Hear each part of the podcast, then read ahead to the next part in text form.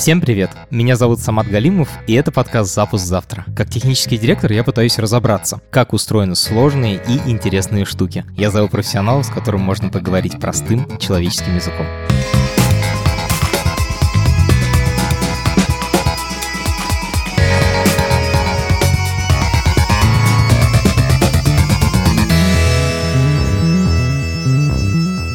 Вы наверняка видели в кино, как герою на голову налепляют такие датчики с проводочками и считывают что-то из его мозга. Это не научная фантастика, а вполне себе медицинское устройство. Электроэнцефалограф или ЭЭГ. Прикол в том, что в последние годы такое устройство можно встретить не только в лаборатории или больнице, но и купить себе домой. Как работает считывание сигналов из мозга и как это может быть полезно нам с вами, мы сегодня разберемся.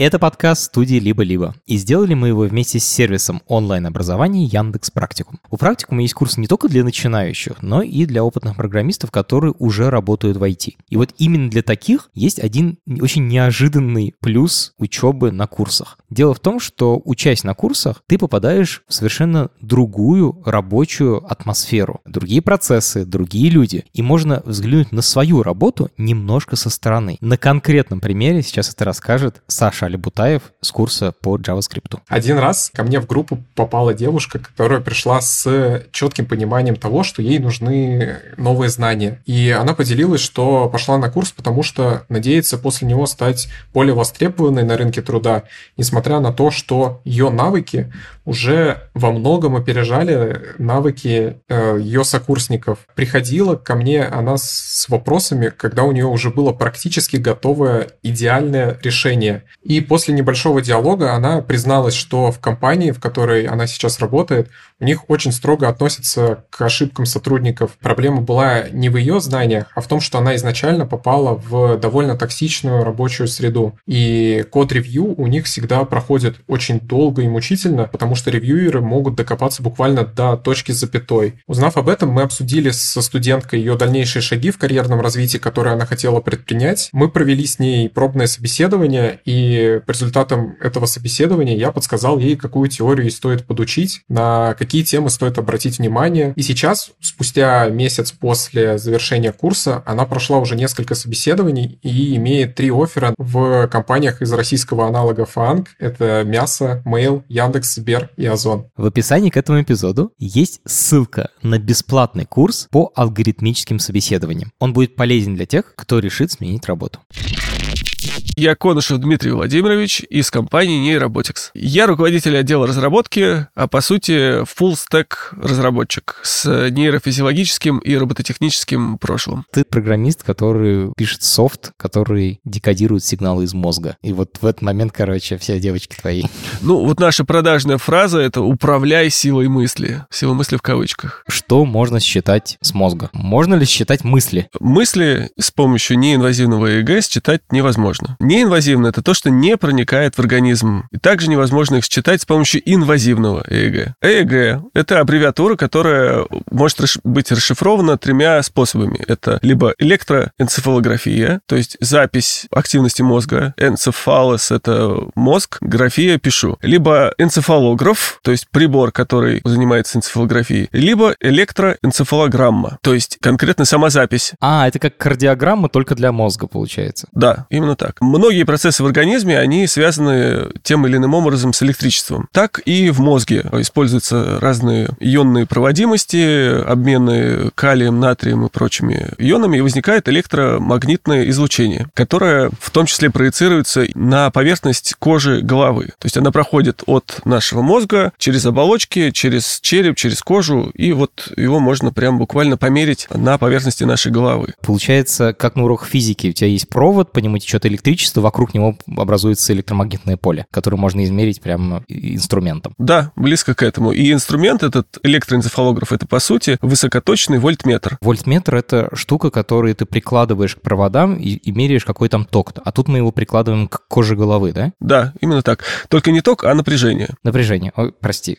А какие точки на коже головы? Куда ты прикладываешь эти считывающие устройства? Есть разные показательные зоны нашего мозга, в частности, это лобные доли, теменные теменные, височные, затылочные, они все выполняют разные функции. Вот в лобных долях происходит как раз вся наша когнитивное планирование, решение задач, обработка новой информации. В височных э, долях находятся зоны, отвечающие за слух. В затылочных долях ведется обработка визуальной информации. Или когда мы начинаем представлять да, что-нибудь, оно там все активируется в затылочных долях. В теменных долях там есть моторная кора, которая отвечает за наше движение. То есть, когда мы планируем двинуть рукой или двигаем ей, у нас возникает там потенциал действия, который также можно охарактеризовать как мю-ритм. Получается, когда я думаю, ну, условно, прям мысленно напрягаюсь, у меня лобные доли начинают больше производить электричество. Ну, в смысле, там больше сигналов, и поэтому больше напряжения можно померить, да? Да, абсолютно так. И вот ты прикладываешь именно к этим долям мозга электроды и считываешь напряжение, и можешь определить, какая доля мозга более активна в, какой, в определенный момент времени. Да, по наличию большего количества электромагнитного излучения. Ты еще упомянул слово ритм. Да. Что за ритм? Я понял, что те доли, которые более активно используются, да. они больше фонят электричеством. Ну, как бы, окей. Причем слово ритмы, мы же просто напряжение меряем. Но, тем не менее, есть определенные последовательности, да, которые работают у большинства людей нормотипичных. Некоторые такие вот последовательности называют ритмами. То есть они возникают при каком-то конкретном процессе мыслительном и хорошо наблюдаемые. То есть лобные доли, например, у меня они не постоянное э, напряжение дают, а они типа по какому-то графику двигаются, да, то есть выше, ниже, выше, ниже, или что? Существует несколько теорий, как это все работает, да, и одна из них это тактовая определенная частота, то есть есть процессы с заданной тактовой частотой, ну, некий осциллятор, да, некое колебание определенной частоты. И вот бета-ритм — это ритм э, лобных долей в диапазоне от 14 до 35 Гц. И когда мы начинаем думать, когда мы начинаем воспринимать информацию, планировать, какие-то механизмы памяти использовать, у нас идет возбуждение именно в этом частотном диапазоне. Дима, это означает, что все нейроны пускают электрический сигнал в такт, в каком-то ритме? Именно так. То есть идет какая-то общая команда. Типа, ребята, нам сейчас надо думать там над задачей. Мы такие, окей, мы собрались, все, мы синхронно вот решаем эту задачу. А, и все синхронно посылаем сигналы. Если бы это была картинка, то можно было бы увидеть, что она типа так прям моргает, да? Да. Все вместе моргают. А какая частота примерно? Сколько раз в секунду? У бета-ритма от 14 до 35 Гц. Ага, то есть ты ловишь не только повышение или понижение сигнала, но еще и ритмичность, типа как часто оно моргает. И... Ритмичность и мощность в заданном конкретном э, диапазоне. Угу. Первый ритм, который считали, называется альфа-ритм по ага. первой греческой букве. Его получил Франц Бергер в 1960 каком-то году, заставив своего сына взять ложечку в рот и приложив электрод на затылок.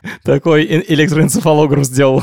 И потом он его попросил закрыть глаза, и на графике, да, вот этом э, от вольтметра он увидел высокоамплитудные колебания примерно 10 Гц. И назвал это альфа-ритм. Это так называемая закрытая глазная альфа, да. А, то есть, когда я закрываю глаза, у всех людей, то есть, у, как у меня тоже и у всех людей тоже начинается вот эта частота фигачить именно в затылке. Да, это очень ярко наблюдаемый ритм, особенно при закрытых глазах у большинства людей. У меня, например, нету закрытоглазного альфа-ритма ярко выраженного. Мне надо долгое время входить в этот самый расслабленный режим, ну, потому что я все время обо всем думаю. Разные задачи не, не отпускают мое сознание достаточно долго. Ну, такая специфика работы. Я программист, и пока прогаешь какую-нибудь прогу, думаешь сразу и за программу, за клиентское устройство, за сервер, за интернет, который может упасть. Хорошо, что нет project менеджера менеджер, который еще дышит тебе над головой и говорит, давай уже быстрее. Бывает и такое. Так, про альфа-ритм, который возникает, когда закрываешь глаза у большинства людей, понятно. Какие еще бывают ритмы? Есть различные сонные ритмы. Это тета, гамма, дельта. Они похожи чем-то на альфа-ритм, но у них определенный свой рисунок и характер. То есть есть веретенообразные ритмы. Это такой прям начинается маленьким и потом увеличивается в большую амплитуду. Они характеризуют определенные сонные процессы. То есть сон у нас разделен на несколько стадий. Одна из них — это фаза быстрого сна, где мы очень приближены к бодрствованию. Именно в эту стадию у нас, собственно, вот сны, которые, да, мы видим, возникают. Она очень короткая, там, 10-15 минут. И есть фаза глубокого сна, где различные вот процессы, там, формирования правильных связей, отсекания лишнего возникают. Значит, мы можем понять, что человек отдыхает, и причем даже разные фазы его сна можем определить по ЭЭГ. Какие еще есть ритмы, что еще по ним можно понять? Ну, основные ритмы — это как раз вот вот альфа и бета-ритмы. Про, про альфу ты мне рассказал, когда закрыл глаза, а бета это что? Бета — это концентрация в лобных э, и М. височных долях. То есть можно понять, я типа сижу туплю или нормально в зуме сконцентрирован и над задачей думаю. Да, именно. Это вот когнитивные все процессы.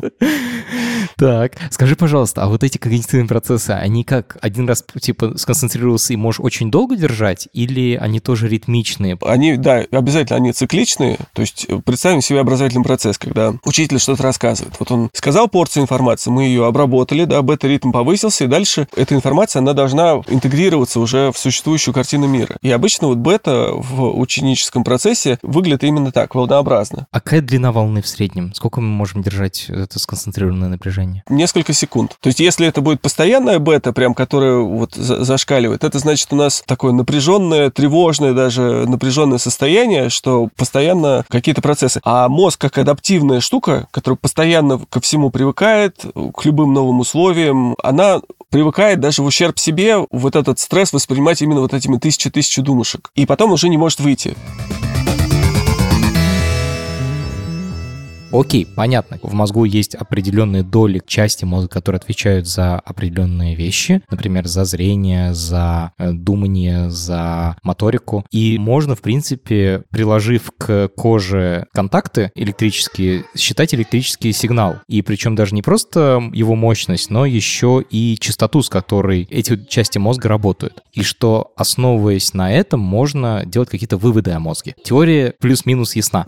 Теперь хочу к практике. Как это выглядит вживую? Вот у меня сейчас в руке есть штука, которую вы производите. В подкасте мы пытаемся обычно все делать линейно, но сейчас раскрою секрет. Мы с тобой говорили раньше, и я даже успел тебе эту штуку заказать. Это выглядит как ленточка такая, в которой есть такие иголочки пластиковые, не очень острые, но такие довольно неприятные, на самом деле, когда они к голове прижимаются. Их 7 таких считывателей и прищепка на ухо. Мгм. Прищепка на ухо, я так понимаю, земля. Да, референтный электрод. Окей, давай даже начнем с того, как это все началось, потому что тут написано, что это компания нейросистемные технологии, и вот какая-то железка, участник Сколково. Мгм. Расскажи, как это все появилось. В 2004 году мой отец вернулся из э, Америки, а до этого работал в том числе в Японии, в сфере обработки биосигналов человека. То есть ЭЭГ, ЭКГ, ЭМГ, вот это все. И решил основать свою фирму, которую назвал Neurobotics. Изначально эта фирма начиналась как софтверная компания для нашего дружественного партнера МКС, медицинские компьютерные системы. И мы делали, соответственно, софт, который у них такие большие медицинские энцефалографы, там 32, 56 и так далее каналов. В том числе сейчас до 256 каналов есть системы. Канал — это как раз считыватели в мозгу, ну, типа то, то, сколько контактов ты к мозгу прикладываешь. Да, электроды. То есть к коже головы. Да, то есть можно прямо испещрить очень э, с маленьким шагом всю, всю голову и точно построить картину активации в различных...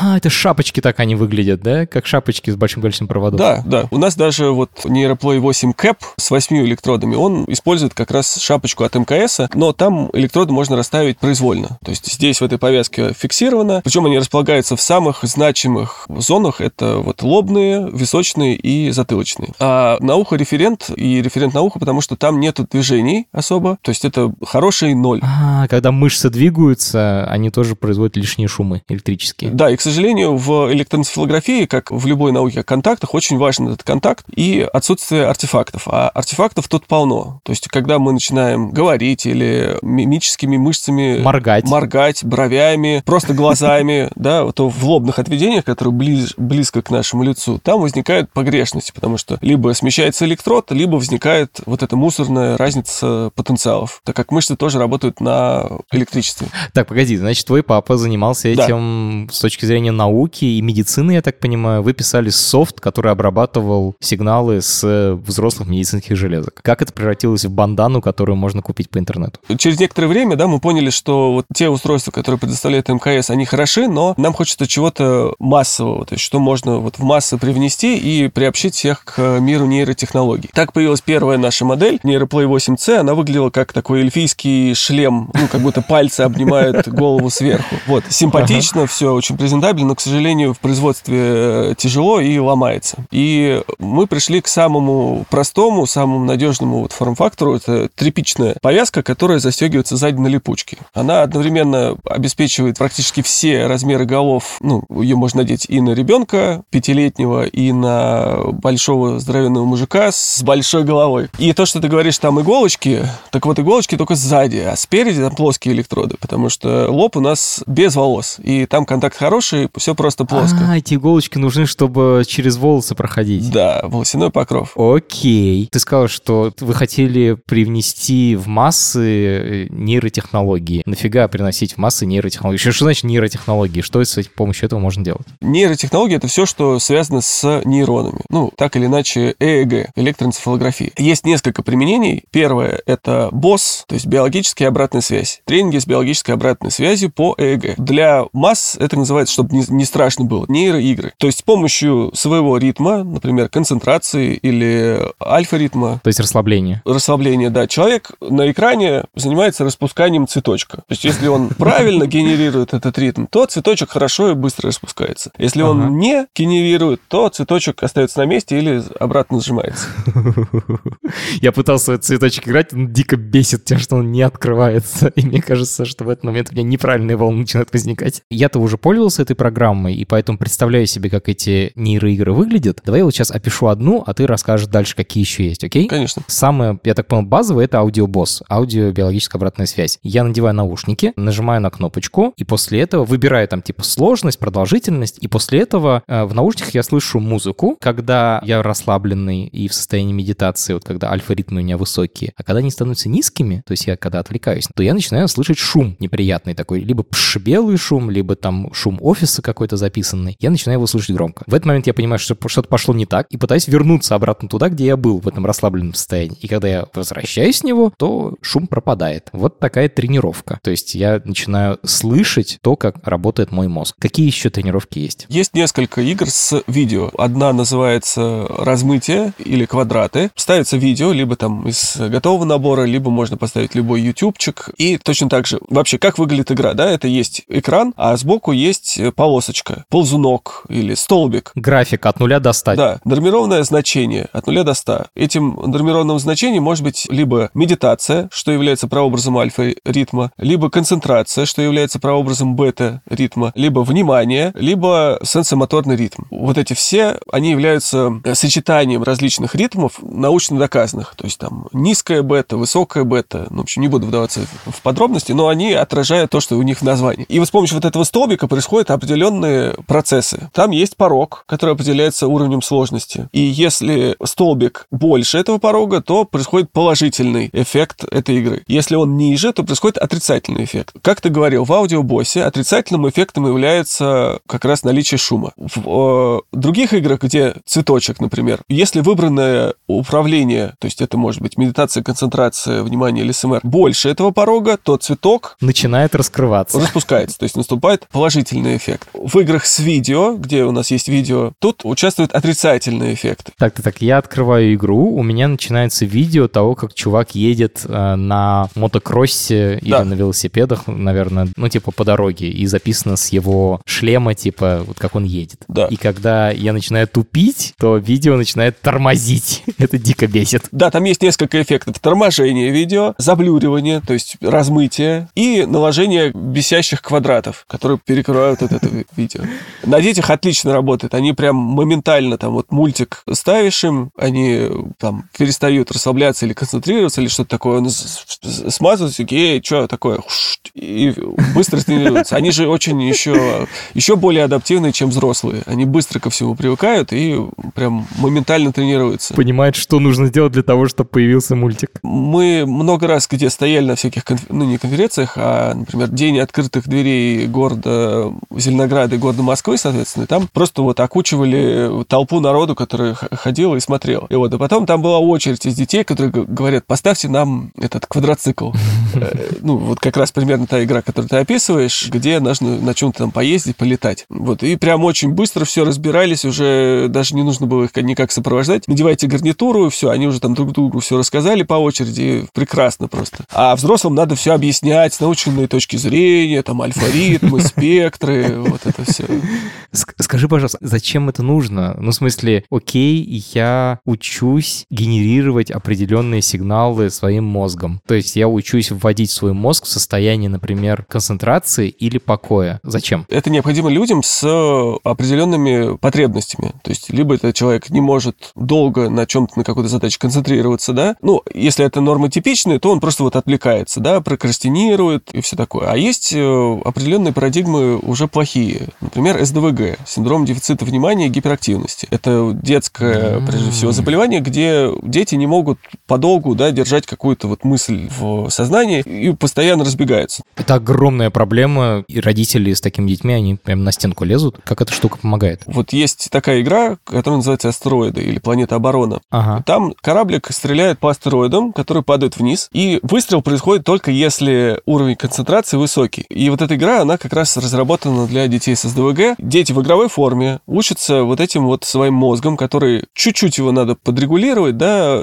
чтобы заставить работать вот в синхронном этом режиме, решать какую-то одну задачу, не распыляться мыслью по древу. В общем, с помощью этой игры они расстреливают эти астероиды только при должном значении концентрации. СДВГ — это серьезное медицинское состояние. Да. Ты рассказываешь, что это можно с помощью вот таких нейроигр улучшить состояние. И тут, конечно, во-первых, я такой, офигеть, как круто, а во-вторых, блин, а это не туфта ли? Участвуют ли тут врачи? Есть ли какие-то исследования на этот счет? Насколько это вообще работает? В иностранных странах это уже поставлено на поток процедуры. В России пока это еще относится к ряду эзотерики, то есть как все эти коучи, тренера, вот это все. Также вот сейчас нейротехнологии, они еще в сознании людей очень такие волшебные и неизвестные. Где-то рядом с чакрами. Да, да, да, да, да. Хотя тут аб- абсолютно научное обоснование. Ритмы мозга это вот те процессы классические, которые у нас должны происходить. И мы ими можем управлять. А, и вот это, то, что вы делаете игры, это как раз, типа, все дети любят играть в игры, и они начинают делать это, чтобы поиграть, а не для того, чтобы позаниматься какой-то скучной фигней. Именно так. Вот наши партнеры компании Нейромир, они занимаются нейротренингами с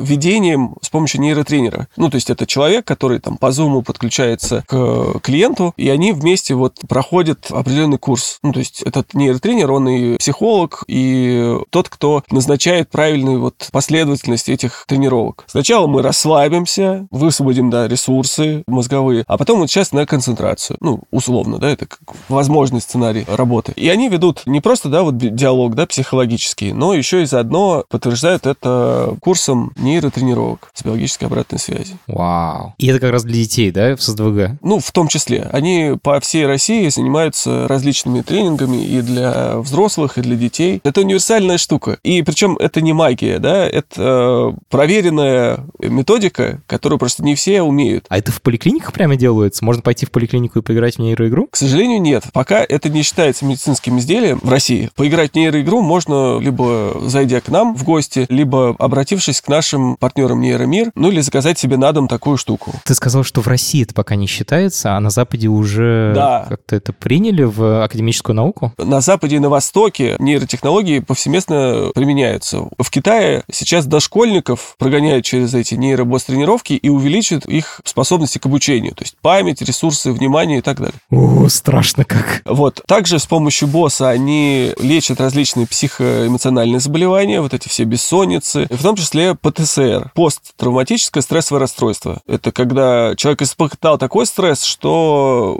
он не может э, вернуться обратно. То есть он постоянно вот в этом вот депрессивном, скукоженном состоянии и не может обратно вернуться, так скажем. Ну, это очень серьезная проблема, особенно у ветеранов, которые вернулись с войны, и поэтому там огромные деньги. Сейчас, например, пытаются еще и с помощью наркотиков разных, с помощью ЛСД, там, грибочков, комбинировать с психотерапией. Ну вот в том-то и дело, что в Америке огромное количество медикаментов, а мы сейчас отрабатываем такую методику по коррекции ПТСР при содействии ФМБА. Да, так что скоро, я надеюсь, что пойдет. Результаты сейчас пока положительные. ФМБА — это какая-то очень серьезная медицинская организация. Как расшифровывается? Федеральное медико-биологическое агентство. А, то есть это прямо научная штука, не чакры.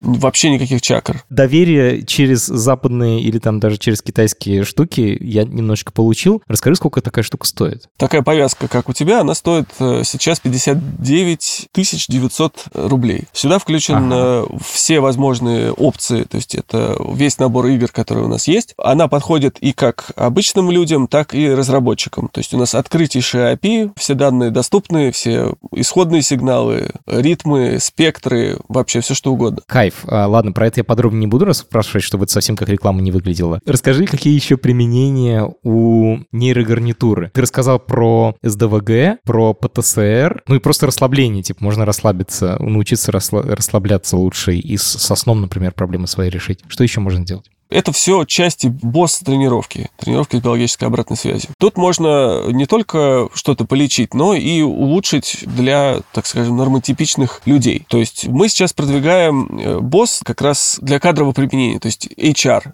Human Relations. Ну, чтобы в компании все работали слаженно. Что нужно для этого сделать? Во-первых, промониторить их, их динамику, да, что они вот, грубо говоря, сами того не подозревая, но думают. Вот как, какие у них ресурсы внимания. То есть там Маша, вот неделю у нее плохие результаты, значит, с ней что-то случилось, значит, с ней надо побеседовать. И второе, это не мониторинг, а, наоборот, улучшение работоспособности вот этого всего. То есть это босс-тренировка, где эти люди учатся контролировать свои ритмы, соответственно, лучше спать, лучше думать, концентрироваться на задачах и так далее. То есть мы сейчас двигаемся в сторону HR. Блин, звучит супер жутко. Типа компания будет еще и знать, в каком я эмоциональном состоянии нахожусь. Ну, тут скорее не эмоциональном. Эмоции мы не считываем. Мы считываем результаты действия нейронов, которые находятся близко к границе черепа. И сюда попадает только часть того многообразия процессов, которые в мозгу происходят. Ресурсы внимания, когнитивные ресурсы, вот это все. Блин, жутко. То есть тебе не, не, не просто тебе говорят, типа, чувак, ты задачи медленно делаешь, тебе еще говорят, знаешь, у тебя как бы внимание это стало 65%, хотя обычно да. 70%. Что с тобой такое? Да-да-да. Звучит реально жутко. Может быть, тебе в отпуск, может быть, тебе повысить зарплату, вот так вот. А, вот так, так уже лучше. Да. Очень интересно, эта штука, она про расслабление, типа как массаж, типа у тебя вот что-то прижало, тебя расслабили и стало нормально. Или это про тренировку, которая качает мышцы, ты постепенно становишься сильнее и сильнее? Это близко к тренировке мышц, ну то есть это то, к чему мы всегда стремимся, да, и если мы перестанем это делать, оно постепенно уйдет, эта тренировка. То есть какой-то базовый навык останется, но ее постоянно надо тренировать. Расскажи про реальные кейсы, где это применялось, может быть, какой-то прямо случай можешь вспомнить, вспомнить. Мы сделали несколько пилотов. Один вот в префектуре Зеленограда, там всех вот этих вот чиновников, да, прогнали. И они очень остались довольны. То есть, во-первых, это, конечно, хорошо с точки зрения, то, что полчаса в рабочего времени ты сидишь и ничего не делаешь, условно, да, сидишь перед э, экраном компьютера в наушничках, слушаешь музыку и пытаешься что-то там контролировать. Вот куда наши налоги уходят.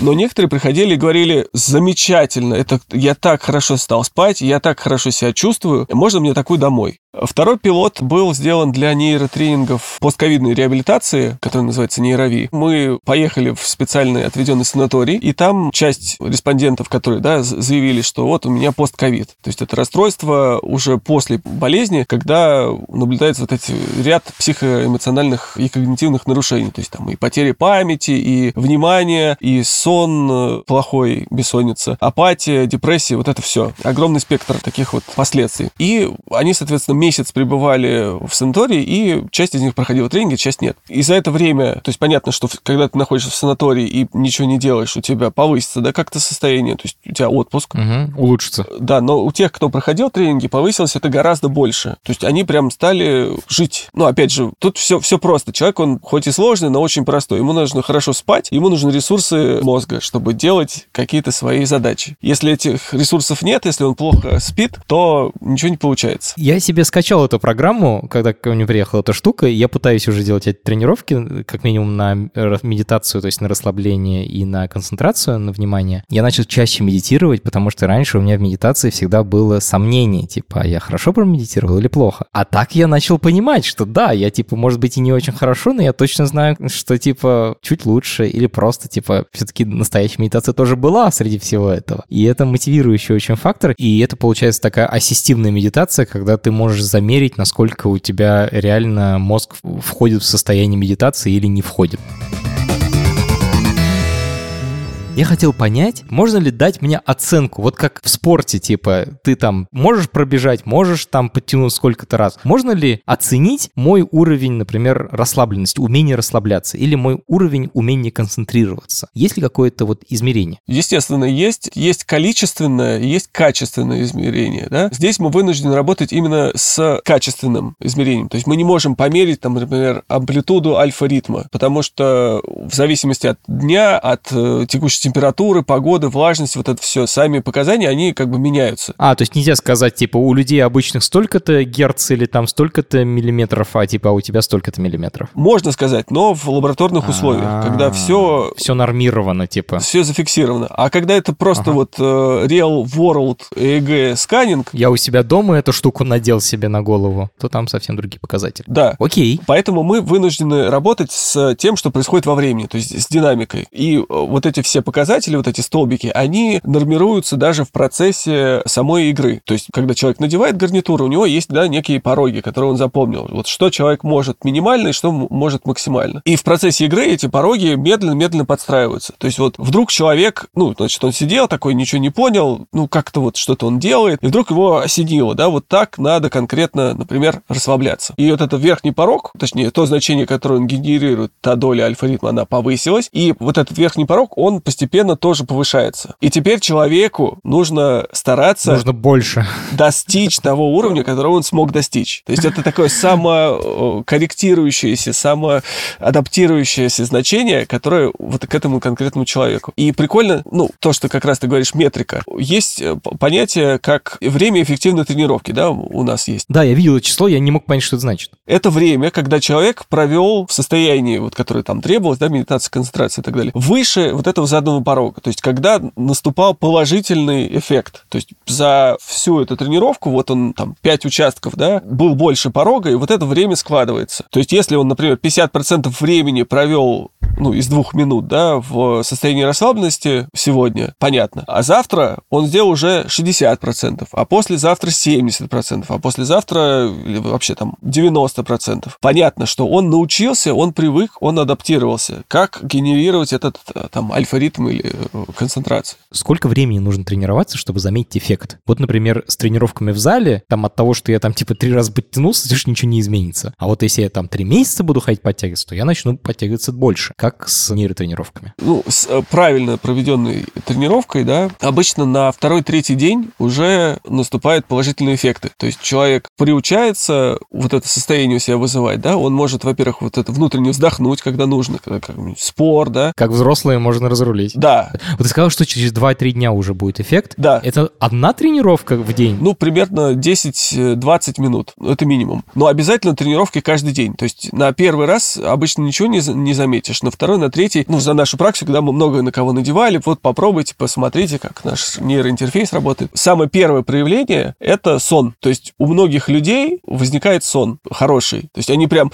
Я наконец-то увидел яркие цветные сны. Уже давно такого не было, там, с детства, например. Или я просто вот выспался, у меня столько энергии, я не могу, все надо сдвинуть, все горы. Скажи, пожалуйста, про длительность эффекта. Вот если я потренируюсь там два дня подряд по 10 минут, увижу какой-то эффект, и брошу. Да. Больше не буду вообще тренироваться. Насколько долгосрочно будет эффект? Тут все зависит от мотивации. То есть э, то, что делается в нейрогарнитуре, это не что-то искусственное. Это не гарнитура туда посылает какие-то сигналы, которые там растворяются и превращаются в вот этот классный эффект. Это свое собственное сознание, свое собственное я. То есть если ты научился, то ты можешь это поддерживать. И вот выход в это состояние, да, в требуемое, это личный навык. Его можно потом делать и без нейрогарнитуры, если научиться как. Просто нейрогарнитура, она инструментально тебе помогает это сделать. Эту тренировку произвести. Подтвердить твои вот э, то, что ты делаешь. Эффект сохраняется некоторое время, даже без, ну, каких-то усилий, да, просто за счет того, что у мозга и организма больше ресурсов. И когда мало ресурсов, тут наоборот все, да, понятно, снежный ком, их все меньше,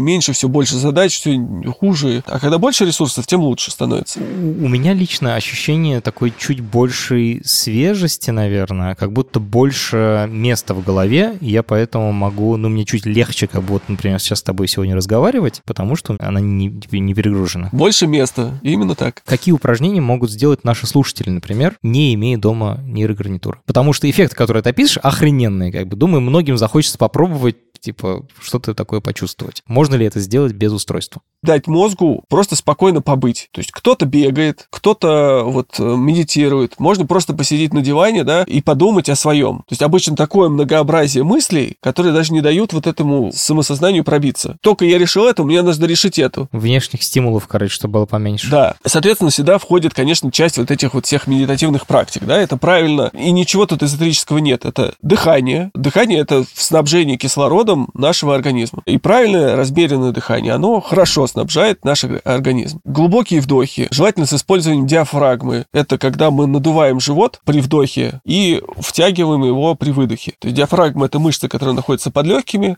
Она, собственно, и отвечает за расширение легких. Это за счет вот э, как бы надувания живота эту диафрагму заставить двигаться вниз. А так мы обычно не задействуем. Нам не нужно такое большое количество кислорода, если мы сидим там в офисе или где-то, да. Мы обычно дышим верхушкой легких, то есть чуть-чуть, и все. Подышать. Что еще? Дальше посидеть, ну, с закрытыми глазами желательно, да, и почувствовать каждый элемент своего тела. То есть пройтись, вот сделать ревизию. А, то, что называется сканирование. Да, я сижу, вот начинаю ощущать там свои уши, потом затылок, потом вот шея. О, шея напряжена, ну-ка дай-ка я вот, вот перемещусь. Во, вот так, вот так гораздо лучше. Потом плечи, там руки, пальцы. Грудь, живот, бедра, и вот так потихонечку. Это как бы дебильная практика. Э, ну, какой нормальный человек, вот, ну-ка я сейчас подумаю о своем носе. Что это такое? Но, тем не менее, это процесс самосознательный, который вот позволяет в том числе расслабить эти все мышцы, которые тоже могут привыкнуть быть напряжены постоянно, да, вот сидя за столом, за компьютером. Значит, их расслабить и дать время мозгу вот отдохнуть, посодействовать этой ментальной гигиене. То есть ты предлагаешь просто медитировать как бы нормально?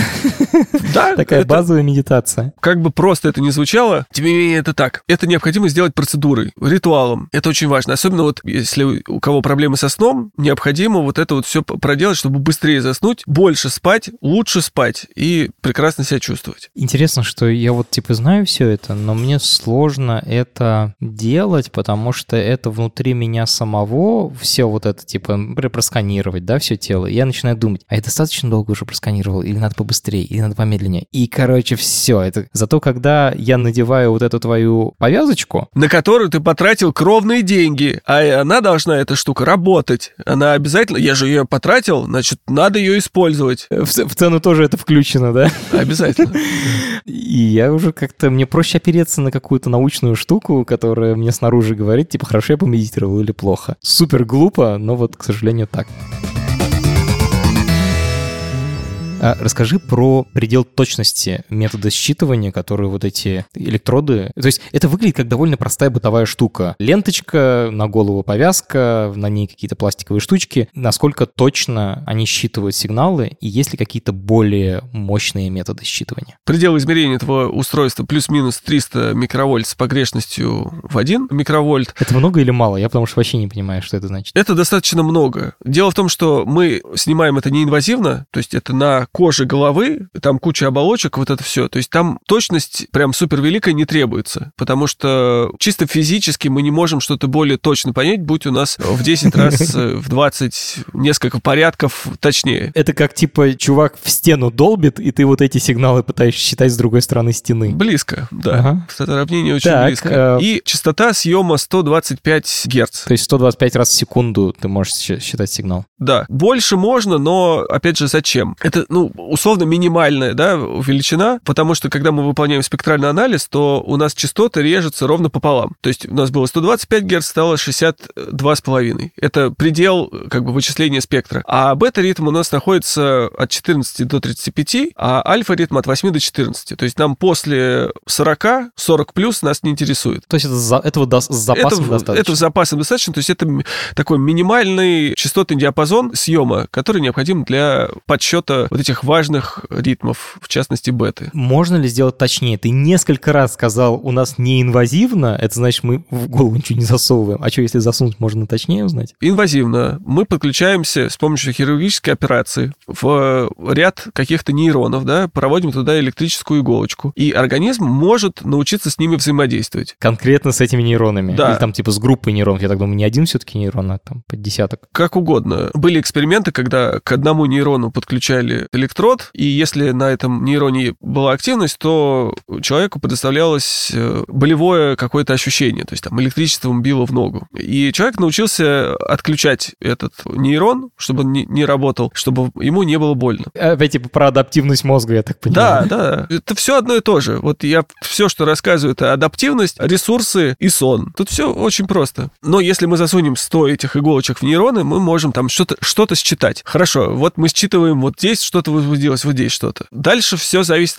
от э, мотивации. То есть если нужно, то человек научится работать с этими 100 электродиками, которые подключены к его нейронам. То есть ему вот жизненно необходимо их использовать. То есть если это важно, то они, а, он адаптируется. То есть если мы посылаем туда зрение, например, да, то есть мы посылаем ему там 100 маленькое там изображение, да, незрячему человеку. Если ему нужно, он научится видеть. Если это обездвиженный человек, которому необходимо научиться там перемещаться с помощью коляски, да, куда-то, он научится это, использовать эти нейроны для выполнения операций. А если это не нужно, то зачем этим взаимодействовать? Воу-воу-воу. То есть, получается, те инструменты, которыми, вот, про которые мы говорили практически все это время, это такие очень грубые, э, типа, ритмы в целом. А, в принципе, можно подключиться к мозгу к конкретным нейронам, и дальше за счет пластичности мозга, за счет адаптивности можно научиться выполнять разные задачи. Например, управлять протезами или коляской инвалидной для того, чтобы ездить. Да. Вот сейчас там последнее видео от Илона Маска, то, что там обезьяне вставили этот чип, и если она там что-то активирует, то выдается банан. Тут, понятно, положительное подкрепление, ей это нужно, она мотивирована, она включает эту нейрон или группу нейронов определенным образом. Вот здесь все понятно. Но, к сожалению, опять же, инвазивные все эти вещи, они очень временные. То есть организм отторгнет рано или поздно этот электрод, надо будет делать новую операцию, заново привыкать, ну, либо пить медикаменты, которые снижают эту возможность организма отторгать чужое. Но тогда мы нарушаем иммунитет, и вот это все. Угу. Иммунсупрессоры. То есть сейчас эта технология, она очень э, зачаточная, может быть перспективная, но очень временная. То есть все эти протезы, даже вот нервы просто в руке, они несколько месяцев работают, потом надо делать дальше, подключаться. Потому что отмирает, и, ну, типа, нужно... Да. Ага. Блин, дико интересно, но раз уж мы говорим про инвазивные методы и про то, что можно считать очень точно, наверное, можно и жахнуть электричеством внутрь. Можно. Можно даже не инвазивно, не инвазивно жахнуть. О, даже на расстоянии. Да, с помощью, ну, несколько, да, способов. Это просто пропустить электрический ток в обратную, да, как бы сторону. То есть электроды уже не считывают, а пропускают. Прямо в кожу головы. Да. Так. Либо это с помощью магнитно-резонансного вот этого эффекта, то есть электромагнитное поле, которое внутрь туда проникает и активирует вот группу нейронов. То есть таким образом можно, например, заставить руку сокращаться неожиданно, подавая команду в моторную эту зону. Не команду, а вот это электромагнитное излучение. А если пропустить переменный ток сквозь лобные доли, то в целом их активность повышается, и в том числе есть исследования О. по улучшению там когнитивного восприятия, да, то есть запоминанию информации, если пропускать слабые токи определенной частоты, вот, например, в лобной доли. То есть мы полностью все их стимулируем. Ничего себе, так стало интересно. Да. Повышает возбуждаемость этих нейронов и способность их быстро производить свои процессы, там, переключение, формирование новых вот этих связей. Но чтобы заставить это работать, необходимо выполнять задачу. То есть обязательный процесс или там восприятие, все такое. То есть это не просто так. То есть работать все равно придется. Да, мысли мы туда не можем послать никакие. Печально. все равно придется тренироваться. Расскажи, как ты считаешь, вот сейчас нейроинтерфейсы, мне кажется, это все-таки штука скорее такая энтузиастская. То есть вы хотя их производите, но я там, мне кажется, первый среди всех моих знакомых, у кого такое есть. Как ты думаешь, она и останется такой фринжевой штукой для людей, у которых хобби, или для людей с СДВГ, или это станет каким-то таким же устройством, как условный градусник, который есть у каждого? Сейчас, да, сейчас это очень холодная тема, очень за инфо-цыганина различными, да, не неблагозвучными всякими эзотерическими гадалками и прочими коучами. Опять же, штука, которую ты надеваешь, да, э, на свое тело, вызывает вопрос. Но сейчас же вот смарт-часы, они никаких вопросов не вызывают, а они, тем не менее, считывают твое ЭКГ, ну, точнее, пульс, и вычисляют какую-то метрику, да? Здесь точно так же. Я думаю, что постепенно мы придем к тому, что это будет нормальная практика. То есть это штука, которая просто меряет активность какую-то человека, а именно мозговую его активность. И, естественно, можно эту штуку удешевить. Сейчас очень вот как раз момент развития этих технологий. То есть люди узнают о них постепенно, и вот именно сейчас стартовое то, то самое мгновение, когда нужно активно развиваться. Потому что любые любые изобретения сначала вызывали шок и неприятие. Ты считаешь, что мы находимся прямо на старте всего этого? Скоро будет взрыв. Э, расскажи про анализ сигналов, потому что ты сказал, что есть какие-то базовые вещи, которые вот в поликлинике тебе могут сказать, что у тебя нет биполярки, что у тебя там с альфа-ритмом все окей, и депрессию, скорее всего, тоже так увидит. А вот что-то более серьезное, более сложное, какие-то нейросети, возможно, которые анализируют эти сигналы, что там есть интересного? Для того, чтобы обучить любую нейросеть, нужно большое количество данных, классифицированных. То есть, что, не знаю, это мужчины, это женщины, это люди от 50 до 80, эти там меньше 16, эти с депрессией, это с биполярным расстройством, этот мотивированный, этот с СДВГ. Без такой базы создать такой алгоритм невозможно. То есть можно там примерно прикинуть, где там какие вот пропорции этих ритмов, они вот должны быть такими. Да? Сейчас куча есть литературы научной, понятно, но необходима база. И мы, и другие разработчики наверняка сейчас собирают такие базы, чтобы вот как раз классифицировать, знать больше, чем можно это узнать эмпирически с, с помощью вот наглядных, да, каких-то действий. И сейчас, естественно, все закрытые. То есть у каждого своя база, и никто ни, ни с кем не делится. Во, погоди, получается, ты собираешь базу записей вот этих графиков разных ритмов мозга для того, чтобы потом их проанализировать и научиться что-то по ним говорить, предсказывать. Именно так, да. Вау, а как ты их собираешь? Вот я купил себе такую железку, вы мои мозги, э, то есть вы мои графики тоже себе забираете на сервер? Да. Там ничего такого, никаких пин-кодов, ничего нет. Мысли мои считываете там через интернет? Нет, невозможно, невозможно. Нет, у нас была э, разработка с использованием 128 каналов мокрых по воспроизведению. Декодирование изображений, небось, я видел научную статью, которую все очень сильно... Да, да, да, да, да, да. То есть именно воспроизведение того, что человек видит... Через мозг. Через мозг, да. Сначала ему показывали, да, ряд там видеороликов, там, котики, езда, мужчина, женщина и так далее. Алгоритм обучался, и потом, когда ему показывали заново любое другое, но из той же категории, то есть там собачку, движение на другом транспорте, то эта сеть декомпозировала обратно вот такие вот размазанные изображения, и в целом было понятно, что вот сейчас что происходит. То есть движение или вот какое-то вот существо, или человекообразное существо и так далее. Вот. Но тут, конечно, требуется и обучение, и высоконагруженная работа этих нейросетей. Так вот, твои данные, да, попадают в мозг. У нас сейчас все хранится на сервере аккуратненько, чтобы вам было удобно потом это дело посмотреть, проанализировать, и когда у нас будут готовы алгоритмы, мы могли бы вам предоставить все про вас, всю правду. Слушай, очень интересный разговор. Спасибо тебе огромное. Хорошо, спасибо. Это подкаст студии «Либо-либо». И сделали мы его вместе с сервисом онлайн-образования Яндекс Практику. Над подкастом работали редакторка Маша Агличева, продюсерка Настя Медведева, звукорежиссер Юрий Шустицкий. За джингл спасибо Алексею Зеленскому.